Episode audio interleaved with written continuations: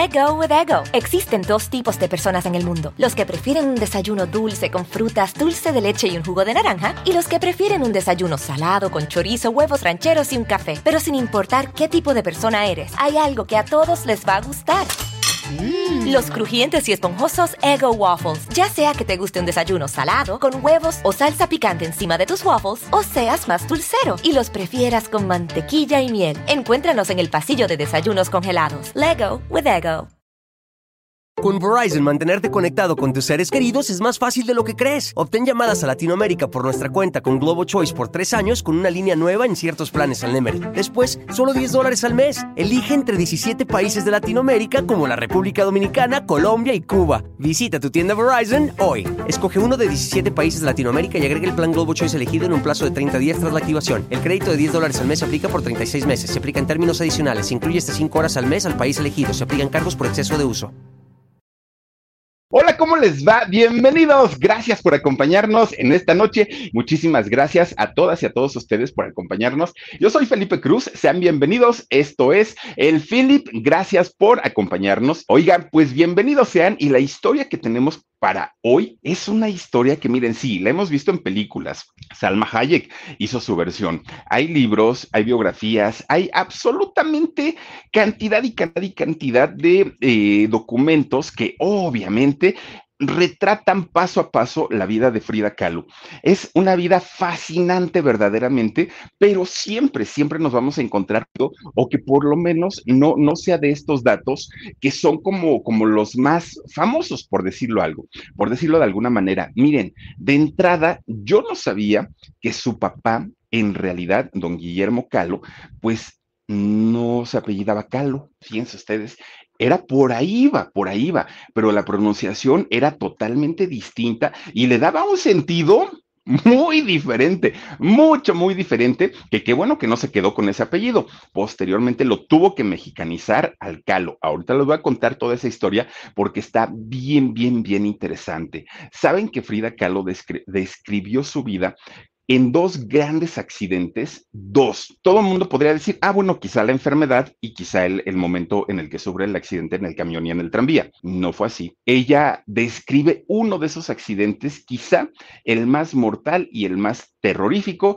y el que le dejó más secuelas, ahorita les voy a decir, no, no fue el del tranvía. Es verdaderamente una historia que, ah, jale, a mí me encanta, me apasiona, porque fíjense que hace algunos años tuve la oportunidad de ir a una eh, exposición de las pinturas de Frida Kahlo en el Palacio de Bellas Artes, pero no solo presentaron sus pinturas, presentaron sus escritos, presentaron las cartas que, que, le escribió Alejandro, presentaron muchísimas, muchísimos documentos sobre todo, que no están fácil ver reunido todo esto. Tuve la oportunidad de ir y me encantó y desde entonces soy apasionado del trabajo de Frida Kahlo. Y hoy vamos a hablar precisamente de ella desde antes que naciera hasta donde nos dé tiempo y si no nos alcanza el tiempo, le seguiremos mañana. Fíjense que la historia de, Frida Kahlo, que es uno de los rostros mexicanos más conocidos en todo el mundo. Y cuando decimos en todo el mundo, puede haber gente de Australia, de, Estados Unidos, de Francia, de Italia, de Japón, de, cualquier parte, y el rostro de esta mujer, inmediatamente la, las personas dicen México. Ni siquiera a veces saben cómo se llama, ni siquiera a veces saben quién era, pero cuando ven este rostro, inmediatamente dicen México. Y es que fíjense que el arte de nuestro país no se podría entender sin la presencia o sin la vida de esta pintora, de doña Frida Kahlo podemos hablar de, personajes muy importantes en México, ¿no? Y que cuando viajamos al extranjero y, y, nos preguntan, ¿de dónde son? ¿De dónde vienen? México. Dicen, ah, Silvia Pinal, este, Pedro Infante, Luis Miguel, pero indiscutiblemente Frida Kahlo es uno de esos nombres famosísimos a nivel internacional. Esta mujer que plasmó su, su vida, ¿saben que, que, los cuadros de Frida Kahlo fueron como un diario? Como un diario en donde ella retrataba su sentir, no solamente físico, su sentir emocional, sus estados de ánimo, lo reflejaba a través de todos, todos, todos, sobre todo sus autorretratos una mujer que ella sí, para que vean, iba muy adelantada a su tiempo y a su época. Frida Kahlo es una digna representante de la liberación femenina, de la liberación sexual, del feminismo, de la superación. Híjole, ese cuadro de columna rota es de verdad impresionante y verlo, verlo en vivo y ver el cuadro real, híjole, de verdad que sí transmite una, una sensación de tanto dolor y de, tanto triste, de, tanta tristeza en esta mujer, las dos Fridas, miren ahí tienen por, por ahí, ¿no? Una mujer totalmente independiente a pesar de todo lo que vivió, de todo, y miren que no fueron eh, cosas nada sencillas, una mujer lo suficientemente inteligente para poder capotear todos, todos los obstáculos de la vida. Al decir capotear es como sortear, ¿no? todos los obstáculos que se le presentaron en la vida a esta mujer llamada Magdalena Carmen Frida Kahlo Calderón. Ese eh, fue su nombre real. Fíjense que Frida tenía una virtud, bueno, tenía muchísimas, muchísimas virtudes, ¿no? Pero resulta que ella sabía perfectamente que su vida era una vida fascinante. Lo supo prácticamente desde el momento que tuvo conciencia de su existencia. Pero además de eso, a Frida siempre le encantó ser todavía más mística, todavía ser más, eh, hacer más fascinante su vida. No le gustaba como ser una, una mujer ordinaria. Miren, por ejemplo, cuando le preguntaban, oye Frida, ¿en qué año naciste? Ella siempre respondía que en 1910. La realidad es que no, la realidad es que doña Frida Kahlo nació el 6 de julio de 1907. Ah, eh, en, en ese año nació. ¿Por qué decía ella que había nacido en 1910? Porque ella decía, es que en 1910 da inicio la Revolución Mexicana y por supuesto, mi nacimiento tiene que estar ligado a una fecha importante para el pueblo mexicano. Y no era porque se quitara años, ni mucho menos, era simplemente porque ella quería a fuerza pegarse a algún acontecimiento importante que eh, hubiera pasado en aquellos años. Bueno, esta mujer nace, ¿se acuerdan ustedes que, en aquellos tiempos o en aquellas épocas difícilmente una mujer daba a luz en un hospital? Primero porque no había, y segundo, pues porque era carísimo, carísimo. Digo, si hoy un parto es algo muy, muy caro, imagínense en aquellos años eran impagables los partos. Se utilizaban mucho a las parteras o a las comadronas que, son estas mujeres que asisten a una mujer que está a punto de dar a luz y traen a los niños al, mundo, ¿no? Bueno, pues resulta que Frida Kahlo nace justamente eh, de esta manera, con una partera en lo que hoy conocemos como la famosísima Casa Azul de allá de Coyoacán, que es un lugar verdaderamente maravilloso, maravilloso. Es una casa, fíjense, es de, estilo eh, colonial, pero tiene sus detalles franceses. Pero además de todo, esta casa tiene, miren, ahí están las mujeres dando a luz, y luego, luego echarlos al agua a los chamacos, ¿no? Pues a bañarlos y a quitarles todo pues sí, pues no, no, nacen limpios los bebecitos. Bueno, pues resulta que allá nace Frida Kahlo en esta casa azul maravillosa, que es una casa tan mexicana, tan, tan, tan mexicana, que se antoja de verdad y uno inmediatamente piensa, ¿Cómo, ¿Cómo, sería la infancia de Frida Kahlo en este sitio o en este lugar? Fíjense ustedes que eh, su papá, un hombre de origen alemán, de nombre Karl eh, Wilhelm Kahlo eh, Kuf, Kufman, ¿no? El nombre de este señor. Él llega a México desde Alemania y llega justamente pues huyendo, ¿no? Ya lo sabemos esas historias que llegaban huyendo de las guerras, que llegaban huyendo de, de, las crisis que se vivían en aquellos tiempos. Él llega a México solamente con 18 años de edad, llegó muy, muy, muy jovencito y sí, claro, un señor muy atractivo. Miren el bigotazo, ¿eh? ¿Qué tal que se avienta? Que, que, que, digo, ahora si viéramos algo así, pues, pues da como cosa. En aquellos años el señor muy elegante con el bigotazo así todo enrollado, te veía bastante bien. Bueno, él llega, ay, ya no lo traía enrollado, miren, él llega aquí en el año 1890. Cuando llega, se enamora de México y nunca más regresó a su país, nunca. Él, fíjense que, ya está, eh, llegando a México, busca que le den la nacionalidad eh, mexicana y lo logra. El señor se nacionaliza mexicano. Y entonces, pues sabía perfectamente que la mayoría, pues obviamente como yo, imagínense ahorita que lo estaba leyendo el nombre, y Nodiuna, imagínense pronunciarlo, era, era un caos, ¿no? Para, para los mexicanos. Entonces, cuando le preguntaban, oye, ¿cómo te llamas? Y decía, Carlos, no sé qué tal. Pues le decían, ay, no, no, no, ponte un nombre que lo podamos pronunciar, que lo podamos decir.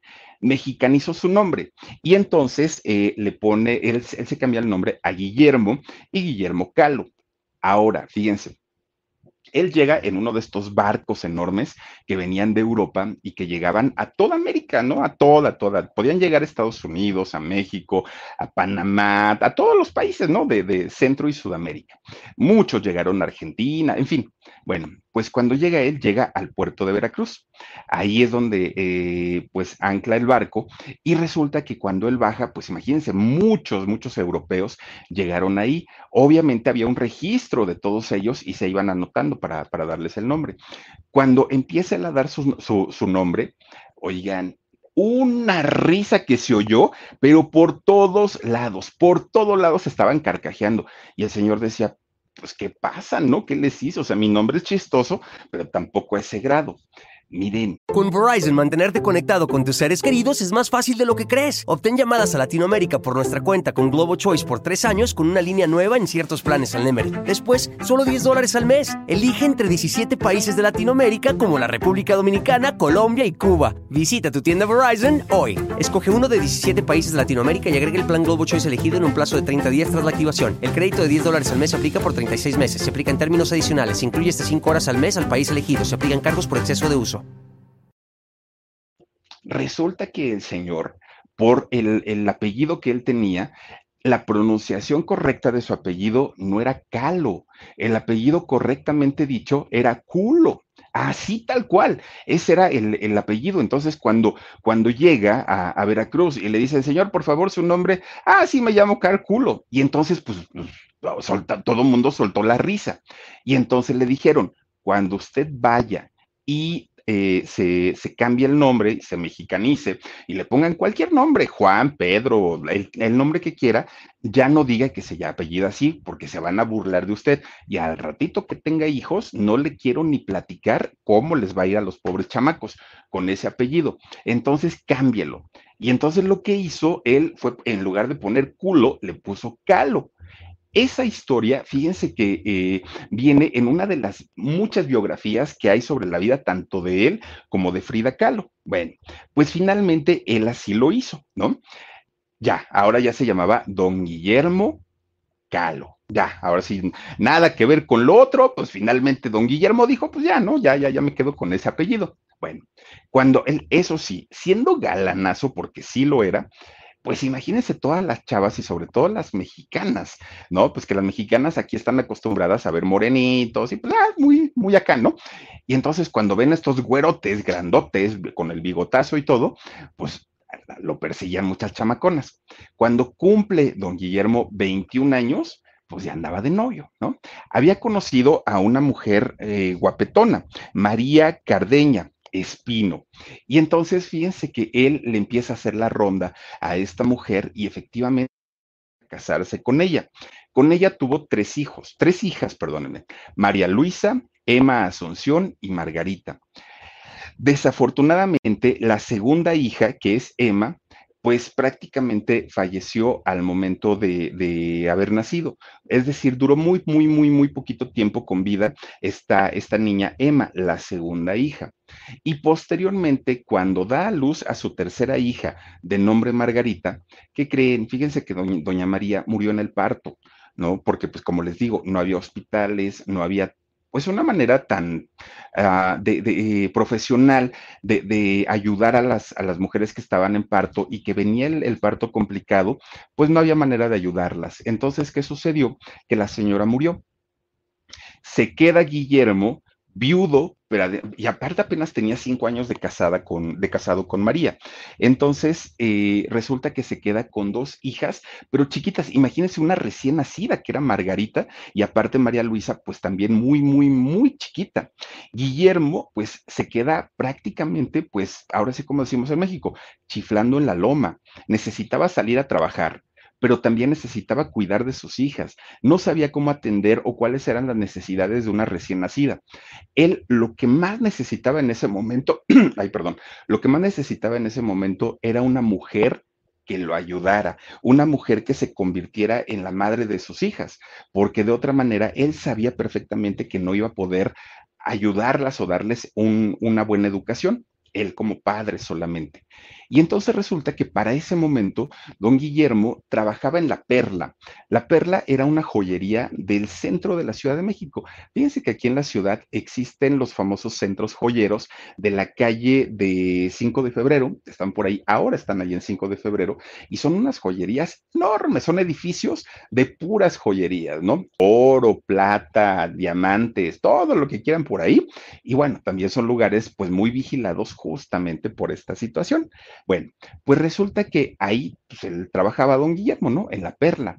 Y resulta que una de sus compañeras de trabajo era nada más ni nada menos que una muy jovencita, Matilde Calderón. Sí, Matilde Calderón y González.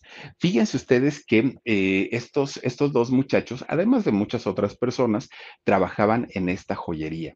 Y resulta pues que cuando Matilde lo vio, que para aquel momento él ya era viudo, él era padre de familia y eso le da un toque distinto a los hombres, ¿eh? segurísimo. Entonces, cuando lo vio Matilde, lo vio pues ya un hombre hecho y derecho. Entonces, pues empezaron a coquetear los dos. Y miren, se parece mucho a Frida, muchísimo. Bueno, pues finalmente eh, Guillermo no tenía tanto tiempo como para noviar, no tenía tantas ganas además, porque él dejaba a sus hijitas encargadas y, se iba al trabajo. No se podía dar el lujo de, oye, vamos al cine. Ella lo que quería era casarse. Entonces se lo propone a Matilde y le, explicó toda la historia, ¿no? Pues obviamente de, lo que pasaba con sus eh, hijitas y el matrimonio que había tenido y cómo había perdido a su esposa. Bueno, pues resulta que Matilde dijo que sí, que sí se casaba con este señor, dijo, no, pues con este güerote, ¿cómo lo voy a dejar ir? Miren, resulta que Matilde, según lo que contaba Frida Kahlo, es que... Eh, eh, había tenido 11 hermanos, Matilde. Eh, venía de una familia muy, muy grande, muy numerosa. Sus abuelos, en el caso de su abuelo, había sido don Antonio Calderón, que era un indígena purepecha del estado de Michoacán. E, era lo que ella comentaba, ¿no? Y de Isabel, Isabel la esposa, Isabel González, había sido, según Frida, hija de un militar español. Eso es lo que comentaba, pero muchos de los biógrafos de, la historia de Frida Kahlo coinciden en que no, eh, que Frida pues normalmente contaba esas historias como para hacer grande su, misma vida pero resulta que la realidad es que su, su, mamá era una oaxaqueña, ¿no? Era una, una mujer, además, pues que no tenía, pues, muchos recursos. Pero, pues miren, finalmente lo que haya sido, esa combinación de, de pues de razas, es lo que le dio a Frida Kahlo esos rasgos físicos que iban a ser característicos y de los cuales ella siempre se sintió muy orgullosa y los presumió a lo largo de su vida. ¿No? Bueno, pues miren, resulta que posteriormente eh, no solamente pues tuvieron a, Frida, ya como matrimonio, tanto Matilde como Guillermo, ¿no? Además tuvieron a otras dos, dos hijas, es decir, en total fueron tres, ¿no? Eh, fue Marta, Adriana y Cristina. Eh, las tres este, hijas de, de Matilde y de Guillermo. Bueno, pues miren, ¿Qué pasó con las otras dos hijas que había tenido Guillermo en aquel momento?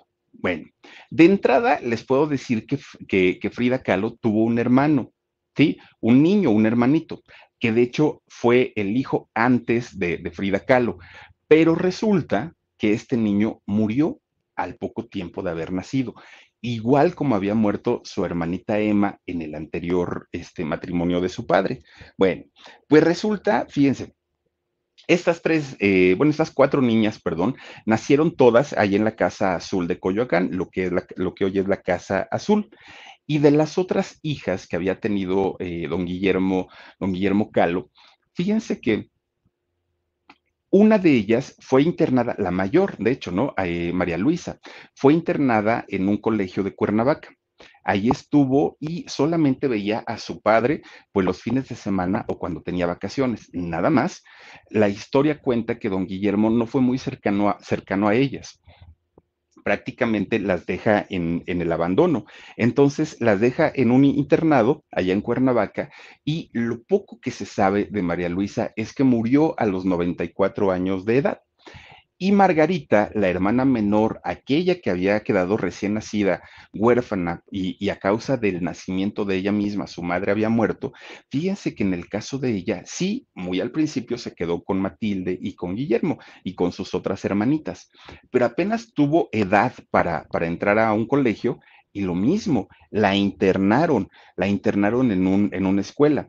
Cuando ella, eh, Margarita, se convierte en una mujer adulta, fíjense que ella decidió hacerse religiosa, tomó los hábitos y lo que se sabe es que ella murió a los 90 años. Es todo lo que se sabe porque don Guillermo no tenía una cercanía con, con, ellas, su cercanía era con sus otras hijas, ¿no? Pero las de su anterior matrimonio, pues, pues no. Pudo haber sido que a lo mejor él sintió que le robaron tiempo, que le, que, le causaron mucho trabajo, lo que haya sido, pero finalmente no tuvo una cercanía como con sus eh, hijas recientes. Bueno, pues ya en, en el caso de Frida y de sus otras hermanas, su historia fue diferente, porque la niñez o la infancia de, por lo menos de Frida, fue una infancia feliz, fue una infancia de mucho amor, por lo menos de su padre, porque su mamá, la señora Matilde, era una mujer muy, muy, muy religiosa, muy estricta, exageradamente estricta, muy conservadora la señora. Y Frida, que desde chiquitita traía unas ideas muy revolucionadas, pues imagínense, chocaba muchísimo desde que era chiquita. Y en el caso de, del papá, él era más permisivo con las hijas. Entonces, pues, pues con él sí había una buena relación. Y Frida, desde que era pequeña, siempre dio muestras de ser talentosa, inteligente, pero además muy carismática. Era una niña que, bueno, la adoraba todo mundo, ¿no? Y miren que sus rasgos físicos desde muy chiquita no eran precisamente los de una niña que se antoja papachar, no, pero, pero Frida si algo tenía era el, el carisma que pocas personas llegan a tener, pero aparte una personalidad que envolvía inmediatamente a la gente. Pues resulta que el papá de doña Matilde, la esposa de Guillermo, era, tenía un estudio de, de fotografía, él era un fotógrafo, y en aquellos años, eh, cuando pues eh, Frida estaba chiquita, que debió haber sido pues, por el 1912, 13 más o menos, oigan, pues con Verizon, mantenerte conectado con tus seres queridos es más fácil de lo que crees. Obtén llamadas a Latinoamérica por nuestra cuenta con Globo Choice por tres años con una línea nueva en ciertos planes al Nemery. Después, solo 10 dólares al mes. Elige entre 17 países de Latinoamérica como la República Dominicana, Colombia y Cuba. Visita tu tienda Verizon hoy. Escoge uno de 17 países de Latinoamérica y agrega el plan Globo Choice elegido en un plazo de 30 días tras la activación. El crédito de 10 dólares al mes se aplica por 36 meses. Se aplica en términos adicionales. Se incluye hasta 5 horas al mes al país elegido. Se aplican cargos por exceso de uso. Tener una cámara fotográfica, no, bueno, era una cosa para ricos, ¿no? Por eso había estudios fotográficos, porque no todo mundo poseía una, una cámara, hoy en el teléfono y donde sea, pero en aquellos años no. Y era todo un arte el tomar una fotografía. No era nada más de, ay, sí, me tomo una selfie ya. No, no, no, tenía su chiste y era muy, muy, muy complicado. Bueno, pues entonces como el suegro tenía su, su, estudio fotográfico, le empezó a enseñar el oficio a su, a su yerno, a Guillermo. Y entonces fíjense que Guillermo lo aprendió tan bien que rápidamente empieza a crecer su popularidad como fotógrafo. Y entonces el gobierno de aquel momento, el, el gobierno de Porfirio Díaz, lo contrata como fotógrafo, pues ahora sí de, de, de presidencia, para que vaya a tomarle fotos a los monumentos históricos, a los edificios, a las plazas. Y miren, le pagaban su buen dinero, ¿eh? No crean ustedes que cualquier cosa. Claro que tenía todas las prestaciones que le daba el gobierno en aquel momento. Gracias a eso, Guillermo logró tener una buena posición económica. Y al hablar de una buena posición económica, les puedo decir que a sus hijas, a todas las hijas, las mandó a estudiar al colegio alemán. Fíjense lo que son las cosas. Algo que, que, bueno, solamente una persona que tuviera bastante dinerito podía lograrlo. Mandar a un solo hijo al colegio alemán. Ahora, mandar a dos, mandar a tres, mandar a cuatro era prácticamente imposible y él lo hacía, porque también resulta que para aquellos años su padre muere, pero su padre muere en Alemania. Entonces sus hermanos le escriben a Guillermo y le dicen, oye, pues nada más para avisarte que mi papá ya no está, mi papá ya murió y resulta que pues nos tenemos que repartir la herencia le mandan obviamente la parte de la herencia a Guillermo y aquí en México, pues que había de, ah, había desde aquel entonces ya de evaluación, ese dinero poquito se hizo muchísimo, muchísimo. Y Guillermo logra comprar el terreno completito de donde había construido los cuartitos de lo que hoy es la Casa Azul. Además, construye esta maravillosa casa, ya les digo, estilo colonial, pero con, con toques este, franceses y la regla y la, bueno, la deja una maravilla que si hoy está preciosa esa casa, imagínensela en aquel momento cuando estaba habitada, ¿no? Por, por la familia. Y, Guillermo, pues logra tener a su familia como, como reyes o como princesas, especialmente a Frida, que Frida se convierte en su hija favorita o en su hija consentida. Bueno, pues miren, finalmente, poco a poco, pues Frida se va pues como se va acostumbrando, ¿no? A, a, este estilo de vida, pues de niña rica. Bueno, fue, fueron tiempos o fueron años de bonanza para, para Frida y para toda la familia, porque económicamente les iba bastante, bastante bien pero no, no, no, eso no duró para siempre. ¿Por qué?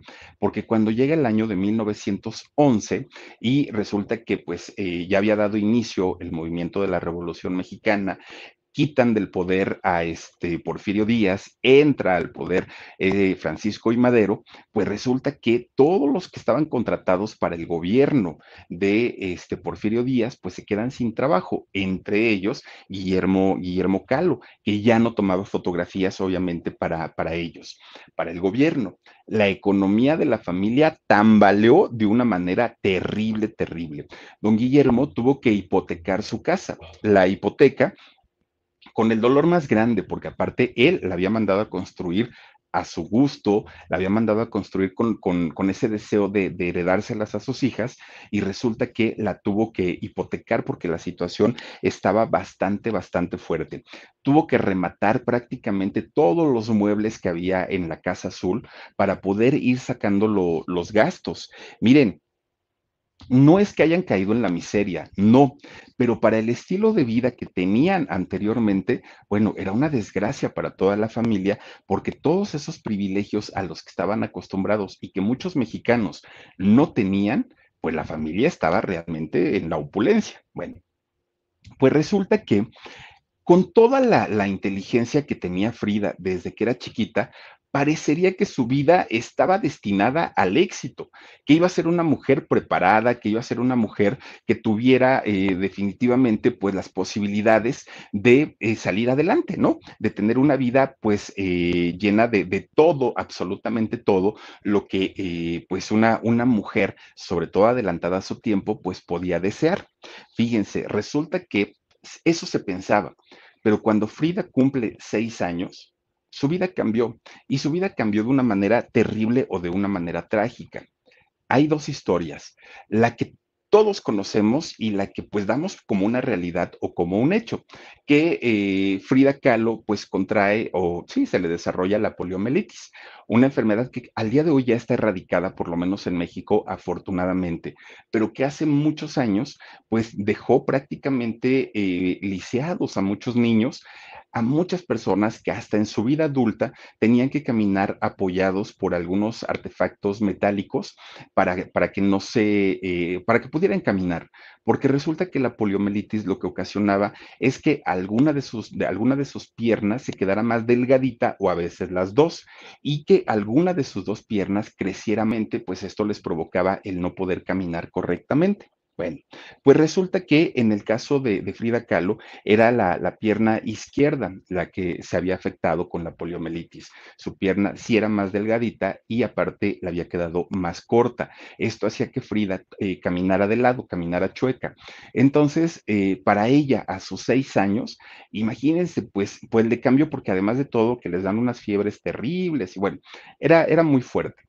Resulta que Frida, cuando logra finalmente recuperarse, ¿no? De este primer trancazo de la polio y se da cuenta que su piecito había, había quedado mal, pues ella empieza a vestir con faldas largas para evitar que, los niños, porque ya aparte había entrado a la escuela, para evitar que los niños se burlaran de ella. Y aún así se burlaban. ¿Por qué? Porque la veían que caminaba chueco, que caminaba de lado. Y siendo niños, pues imagínense ustedes, ¿no? Pues, pues uno cruel a esa edad, pues se burlaban muchísimo de, de ella, sobre todo ahí en la escuela. Cojeaba mucho. Ahora, ya, ya eh, haciendo un estudio a conciencia por los biógrafos de, de, Frida Kahlo, resulta que muchos y la gran mayoría coinciden en que Frida Kahlo nunca tuvo poliomielitis, no era lo que ella tenía, que ella en realidad había eh, adquirido una enfermedad que se llama eh, espina bífida. Y en esta espina bífida no es que su, sus pies hubieran, o su pierna hubiera quedado más corta que la otra, ni que hubiera quedado más delgada. En realidad era una malformación, una malformación genética que venía desde la columna vertebral. De hecho, achacan o atribuyen el hecho de que su hermanito, el único varón de la familia, hubiera muerto a causa de esta enfermedad. Entonces, pues bueno, finalmente, eh, ah, y que los papás no querían decir que, la enfermedad de Frida no era poliomielitis, sino más bien, no, sí, no, no, no querían decir que era lo de la, la columna bífida, sino más bien dijeron que era poliomielitis. ¿Por qué? Porque en aquellos años la polio era como más conocida, era algo como más normal. Y lo de la columna bífida no era conocido, no, no, no era algo, bueno, hasta la fecha no es una enfermedad como muy común. Entonces, con la ignorancia que existía en aquellos años, mucha gente decía o podía decir que era un castigo de Dios o que esas cosas eran del diablo, cosas así, ¿no?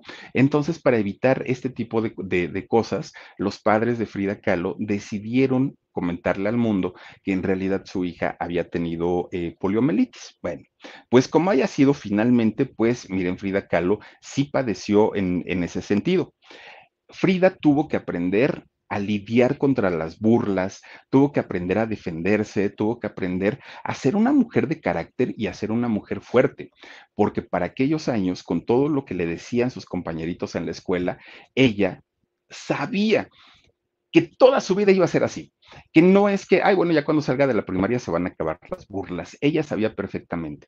Entonces dijo, con Verizon, mantenerte conectado con tus seres queridos es más fácil de lo que crees. Obtén llamadas a Latinoamérica por nuestra cuenta con Globo Choice por tres años con una línea nueva en ciertos planes al Nemery. Después, solo 10 dólares al mes. Elige entre 17 países de Latinoamérica como la República Dominicana, Colombia y Cuba. Visita tu tienda Verizon hoy. Escoge uno de 17 países de Latinoamérica y agrega el plan Globo Choice elegido en un plazo de 30 días tras la activación. El crédito de 10 dólares al mes se aplica por 36 meses. Se aplica en términos adicionales. Se incluye hasta 5 horas al mes al país elegido. Se aplican cargos por exceso de uso si yo no me defiendo en este momento, hasta el día que yo me muera, voy a ser la mujer más burlada del mundo. Entonces me tengo que poner firme. Y algo que no hacía Frida Kahlo, aunque estuviera que se la llevaba a la fregada, era llorar. Ella decía, no, hombre, me podrán ver derrotada, tirada en el piso, como sea, pero llorando no les voy a dar el gusto, yo no me achico. Entonces desarrolló el carácter más fuerte de las hermanas. Fíjense, de todas las hermanas, ella era la que siempre estaba bien puesta, ¿no? Y cualquiera de ellas, de las hermanas que se doblaba, Frida luego, luego las levantaba. Órale, no, no, no, no, aquí no te vengas a entristecer ni nada. Veme a mí y yo estoy de pie como un árbol, decía Frida Kahlo. Se hizo y se tuvo que hacer de ese carácter, obviamente, pues para poder ella aguantar todo lo que se le venía simplemente por este, por esta malformación o por esta enfermedad de, la poliomielitis. Ella sabía que toda su vida tendría que luchar contra esto. Bueno, pues resulta que Frida, ya, ya estando pues un poquito más grande, eh, acompañaba mucho a su papá, a don Guillermo, a las sesiones de fotos, porque en aquel momento que ellos ya no tenían la riqueza, que ya no eran pues, pues los ricos del barrio, resulta que don Guillermo tuvo que salir a las calles a fotografiar familias o niños, ¿no? Como, como Ron Ramón, ¿se acuerdan ustedes, no? Ron Ramón, cómo andaba con su camarita fotográfica eh, en los parques y todo, así anduvo el papá de Frida Kahlo. Y fíjense que ella aprendió no solamente el arte de tomar fotografías, sino también de posar, porque ella sabía perfectamente que el tomar fotografías implicaba el que la persona que iba a modelar supiera hacerlo y la persona que la fuera a tomar supiera también cosas de iluminación y todo esto. Frida aprendió. En aquellos años que se tenían que mandar a revelar los rollos y todo esto, muchas veces las fotografías no salían como, como don Guillermo quería. Y entonces don Guillermo, que era un apasionado de la pintura, tenía una cantidad de pinceles, de brochas y, y de pinturas con las que él corregía sus fotografías. Entonces le enseñó a su hija a hacer esto también, el decir, mira hija, aquí pues hace falta una correccióncita, aquí levántala aquí, quítala acá, bórrala allá, y lo aprendió Frida, gracias a eso. ¿Y por qué, eh, por, qué Frida se hizo tan cercana a su papá? Porque desde chiquita fue la consentida, pero aparte don Guillermo tenía epilepsia. Entonces, al tener epilepsia, le daban convulsiones, le daban los famosos ataques epilépticos. No había medicamentos para controlarlo. Y a Frida le daba miedo que a su papá le diera un ataque epiléptico mientras estaba eh, haciendo algún trabajo de, de fotografía. Entonces, por eso, es que Frida lo acompañaba prácticamente en todo momento a hacer este tipo, este tipo de trabajos. Bueno, pues miren, Frida y su padre Guillermo se convirtieron en uno solo. Estaban juntos para todos lados, se platicaban todo, convivían en todo momento. Eran uña y mugre, ¿no? los dos. Bueno, caso contrario que con Matilde, porque con Matilde, su madre, las cosas nunca estuvieron bien. Matilde todo el tiempo rezaba, todo el tiempo se daba golpes de pecho, todo el tiempo estaba muy clavada en la religión. Y Frida, que desde chiquita fue la niña rebelde, pues decía, ay mamá, no, no, no. Y todo lo que hacía Frida, todo, todo, todo estaba mal. Todo, absolutamente todo. Frida no podía hacer cualquier cosa porque la señora ya se santiguaba y decía, ay no, Dios mío, eso que estás haciendo es del diablo. Bueno, pues miren, finalmente lo que quería Matilde era educar a su hija para que fuera una buena esposa, una buena madre, una buena ama de casa. Para eso se educaba a las hijas, ¿no? En, aquellos años. Y Frida dijo, no, no, no, no, no. Yo no me veo ahí cargando 10 chamacos, no me veo haciéndole la comida al marido gordo, borracho. No, no, no, no, no, yo no nací para eso, ¿no? Yo nací para otra cosa.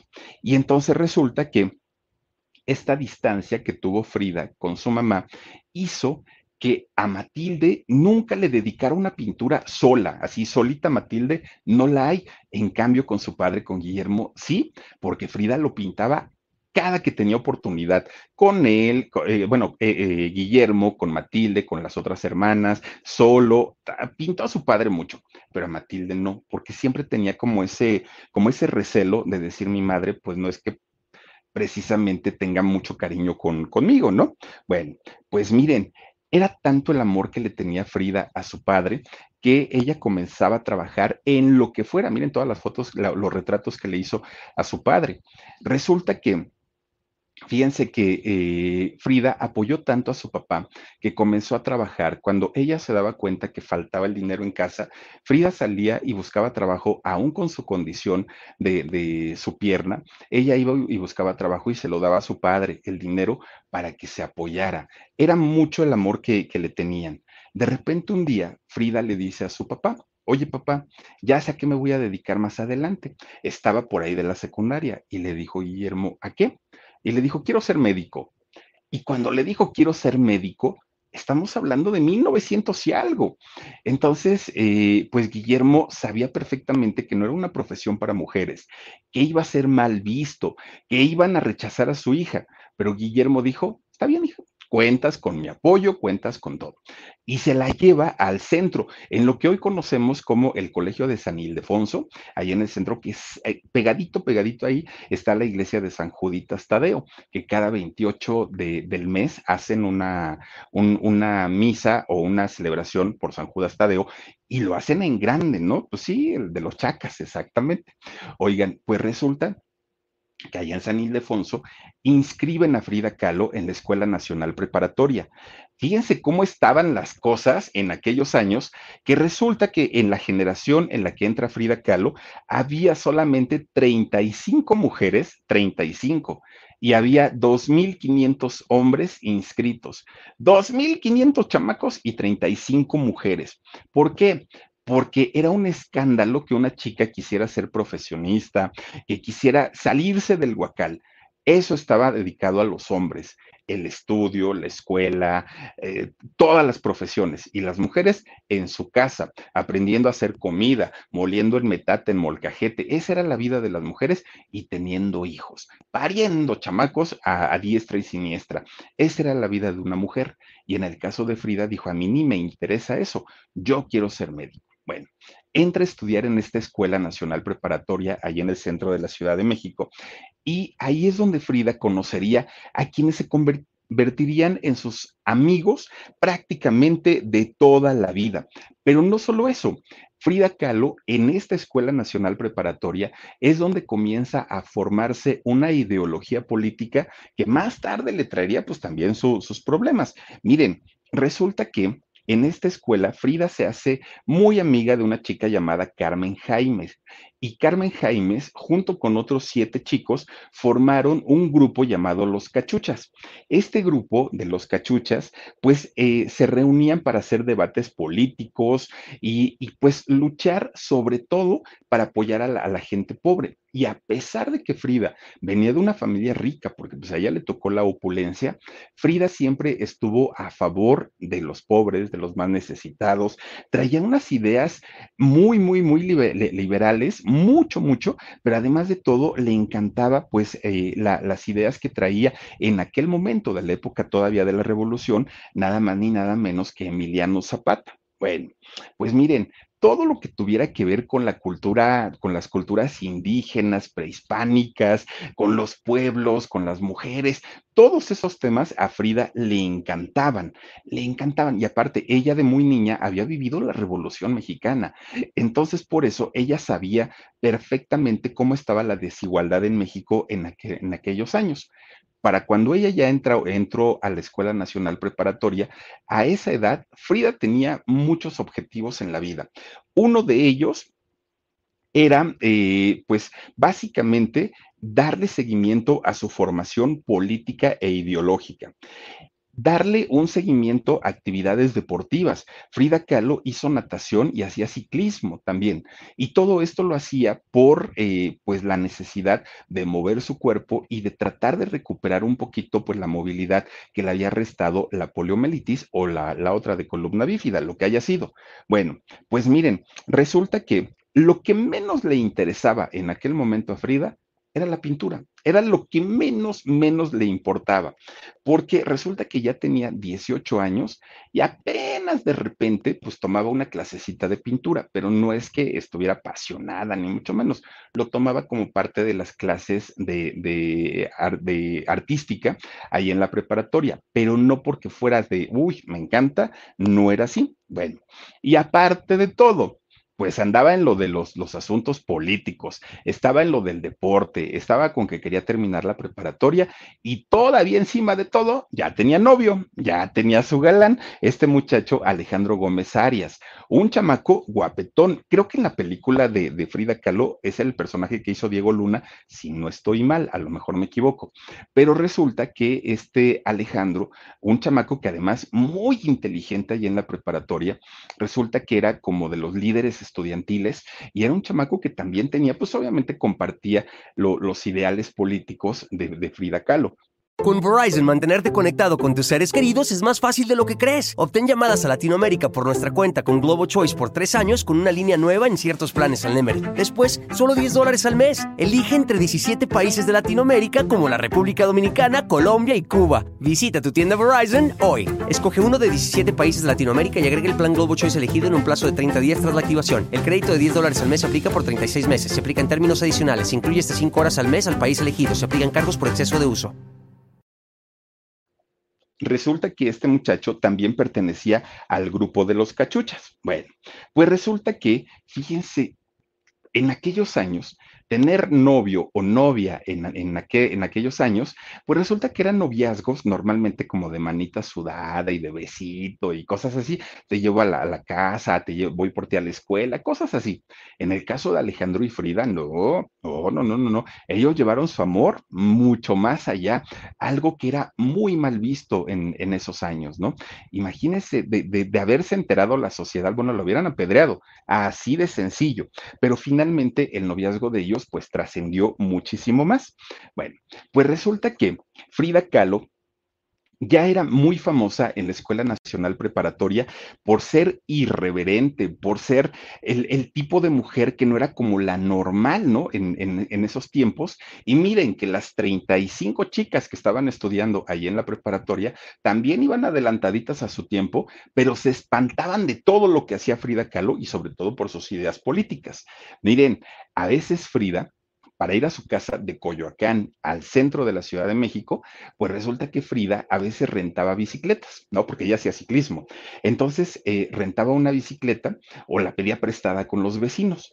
Pues resulta que Frida estaba tan, tan, de, pronto era tan hiperactiva que a veces se bajaba de la bicicleta, la dejaba ahí en la calle y ella se iba, ¿no? Agarraba el tranvía, el camión y se iba y dejaba la bicicleta ahí. Al ratito que iban a su casa a tocarle, oiga, señorita, la bicicleta que le prestamos, ay, quién sabe, yo la dejé ahí botada, ¿no? Era, era un relajo, Frida.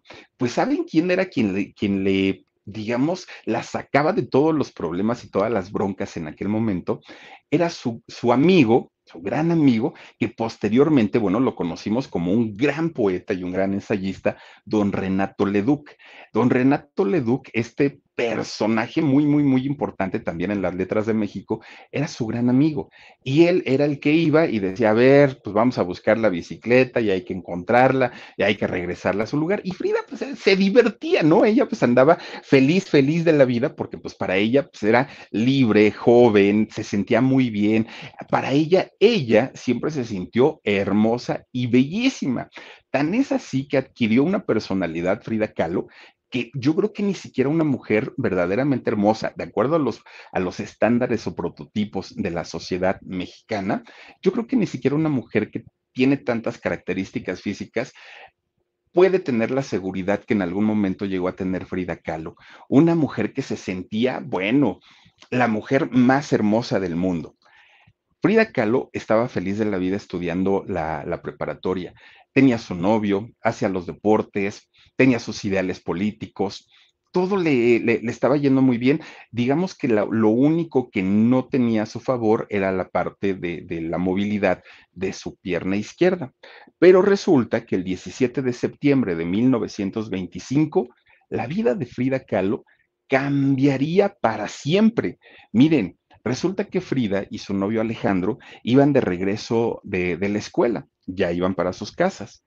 Cuando iban circulando el camión en el que ellos viajaban, iba circulando sobre la avenida este, San Antonio Abad, que es la continuación de Tlalpan o Tlalpan, ¿no? La calzada de Tlalpan.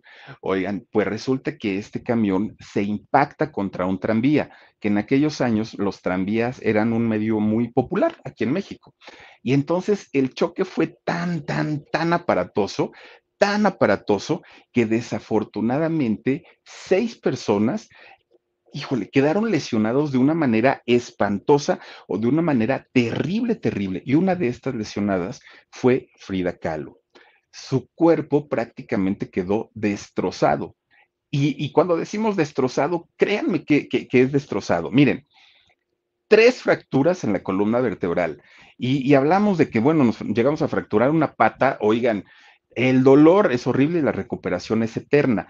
Imagínense tres fracturas de, su columna vertebral, una más en la clavícula, dos costillas rotas, se dislocó el pie derecho, tuvo una lesión en el hombro derecho también y eh, para rematar, fíjense nada más, el pasamanos, el tubo con el que uno va agarrado del camión y va uno así, el tubo al momento del trancazo se zafó y atravesó a Frida Kahlo.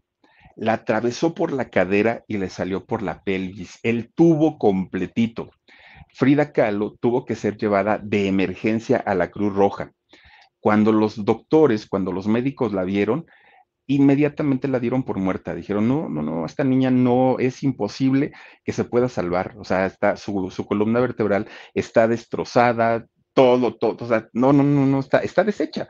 Y además de todo, el tubo que la atravesó de lado a lado, pues, pues no, es imposible que esta mujer logre sobrevivir. Y entonces todo el carácter que Frida Kahlo había formado desde que había sido niña, desde que era pequeñita, claro que la ayudaron en ese momento, porque milagro de la vida, milagro de Dios o milagro de quien haya sido, Frida Kahlo no murió. Claro, tuvo que estar internada ahí en la, en la Cruz Roja casi eh, un mes, imagínense nada más. Un mes estuvo internada en la Cruz Roja. Una vez que es llevada para su casa, la recuperación le tardó más de ocho meses, ocho meses en los que Frida no se podía ni mover. O sea, imagínense, con tres fracturas de columna vertebral, no se podía ni mover, no se podía enderezar, no se podía voltear. Imagínense esa agonía de estar en una sola posición, en una sola postura, 24 horas del día. Era terrible, terrible, terrible. Le hicieron más de 30 cirugías a, Frida Kahlo, más de 30 cirugías y no todas le daban buen resultado. Muchas de estas cirugías la dejaban peor y los dolores que le daban, bueno, se convirtieron en el pan nuestro en la vida de Frida Kahlo. Los dolores eran insoportables. Frida Kahlo se envejeció de la noche a la mañana. De la noche a la mañana su cuerpo resintió todas las heridas, pero no solamente eran las heridas, era el dolor, el dolor emocional que, ella tenía, porque sabía que ya había un problema de, de su cuerpo, un problema de salud con lo de su pierna. Y ahora con esto, ni siquiera ella estaba segura si en algún momento iba a poder recobrar la movilidad o ya no. Entonces el dolor emocional era peor todavía y su papá, su mamá y sus hermanas tenían que hacer su vida. O sea, tampoco es que se pudieran quedar con ella cuidándola 24 horas al día. Se salían a la escuela y a trabajar y resulta que Frida se quedaba sola si quería ir al baño, si quería comer, si tenía sed, si quería rascarse alguna parte del cuerpo, no había nadie que la asistiera. Y eso obviamente a Frida, bueno, la tiró en una depresión terrible, pero terrible, terrible. Miren, de repente un día, ella se aburría tanto, tanto, tanto, que de repente un día, hablando con su papá, con don Guillermo, le pide eh, su caja de pinceles, la caja de pinceles y todos sus colores esta misma caja, Frida Kahlo la usó cuando retocaba las fotografías que su papá este, tomaba. Y entonces fíjense que a través de estos pinceles, Frida Kahlo encontró la manera de poder expresar el dolor tan, tan terrible que sentía, el dolor emocional y el, el dolor físico. Bueno, su papá le coloca un espejo enorme, que existe el espejo, ahí en la Casa Azul, en la recámara, está la cama de Frida Kahlo, el espejo, todo está, ¿no? Eh, tal cual. Le, le, pone un espejo enorme frente frente a la cama y ahí se podía ver ella misma. Y le mandó a hacer un mueble especial para poner sus pinceles y además le mandó hacer un caballete también especial que se ajustaba a la cama, al tamaño de la cama, porque Frida no se podía sentar, no se podía enderezar, no podía tener pues movimientos de ningún tipo, ¿no? Más que con sus manos. Bueno, pues miren, al principio, por, el espacio que era muy reducido, el de, su, el de su cama, las pinturas de Frida, que fueron autorretratos, los primeritos eran muy chiquitos. ¿Por qué? Porque le daban lienzos pequeños para que ahí empezara a dibujar estos autorretratos en donde, bueno, imagínense todo lo que ella sentía al verse eh, frente al espejo. Miren, Frida Kahlo encontró su fuente de inspiración en el dolor en el dolor, en la tristeza, en la soledad, en toda la parte oscura que podemos vivir como, como seres humanos, Frida Kahlo la retrató a través de sus pinturas. Miren, cuando Frida Kahlo estuvo preparada, eh, pintó uno de los retratos quizá más lúgubres, quizá más oscuros, quizá más dolorosos que hizo en toda su trayectoria, La columna rota.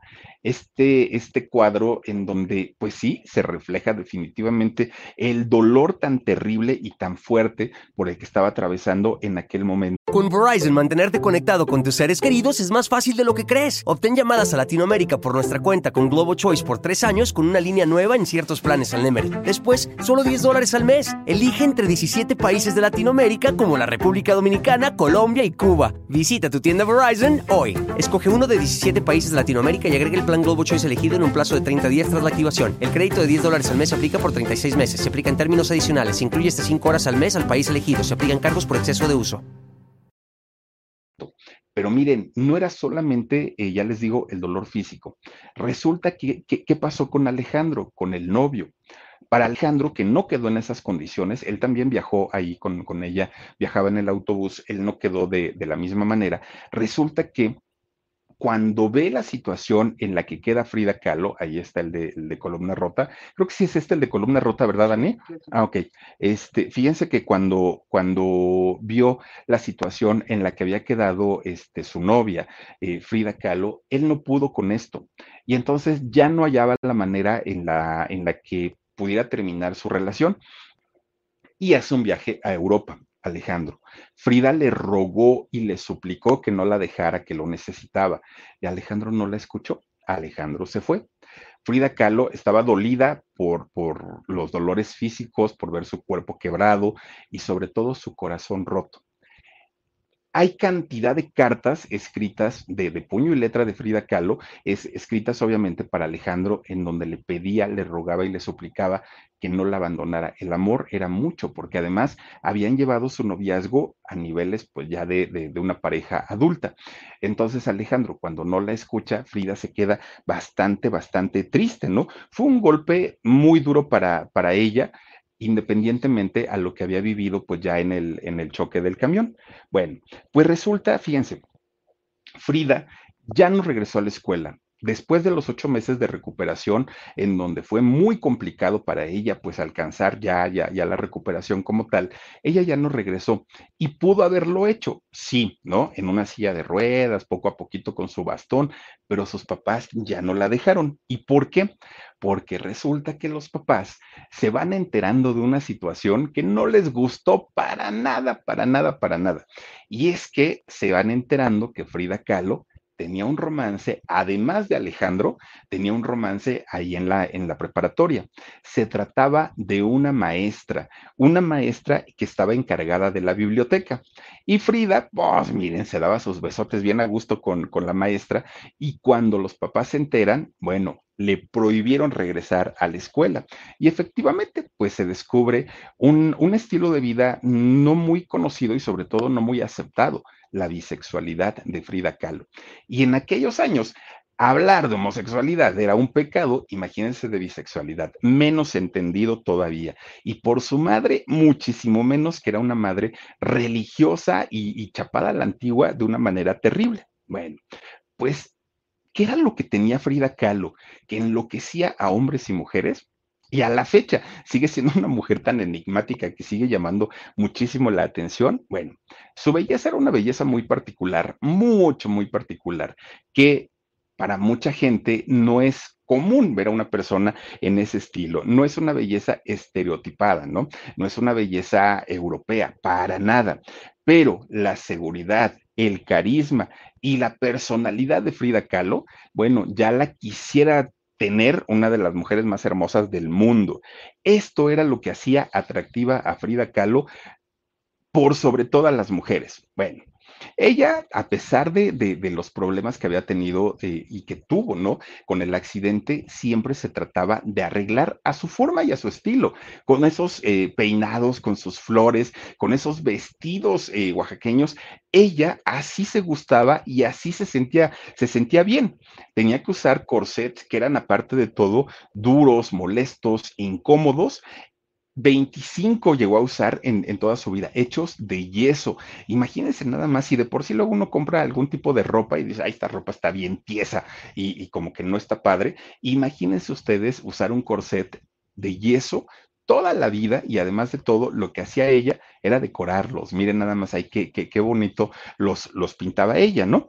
Bueno, era un reto ponerse esos corsets, porque como no tenía movimiento, no a veces hasta la tenían que colgar del cuello a Frida para poder colocárselos. Era de verdad muy, muy, muy angustioso. Bueno, cada vez los dolores para Frida eran más intensos, eran muchísimo más pero cuando Frida va adquiriendo ya obviamente más edad, por ahí de 21 o 22 años, sus cuadros empiezan a adquirir ya una madurez, porque ella misma, que sus pinturas siempre fueron el reflejo de su vida, ella misma estaba adquiriendo también una madurez. Bueno, pues resulta que cuando ya estaba más recuperada, Frida Kahlo comenzó a ir y se empezaba a reunir a estos círculos sociales y culturales de México, donde iban personas muy importantes, ¿no? Y ella, viniendo de una familia acomodada, pues claro que tenía el acceso a ellos.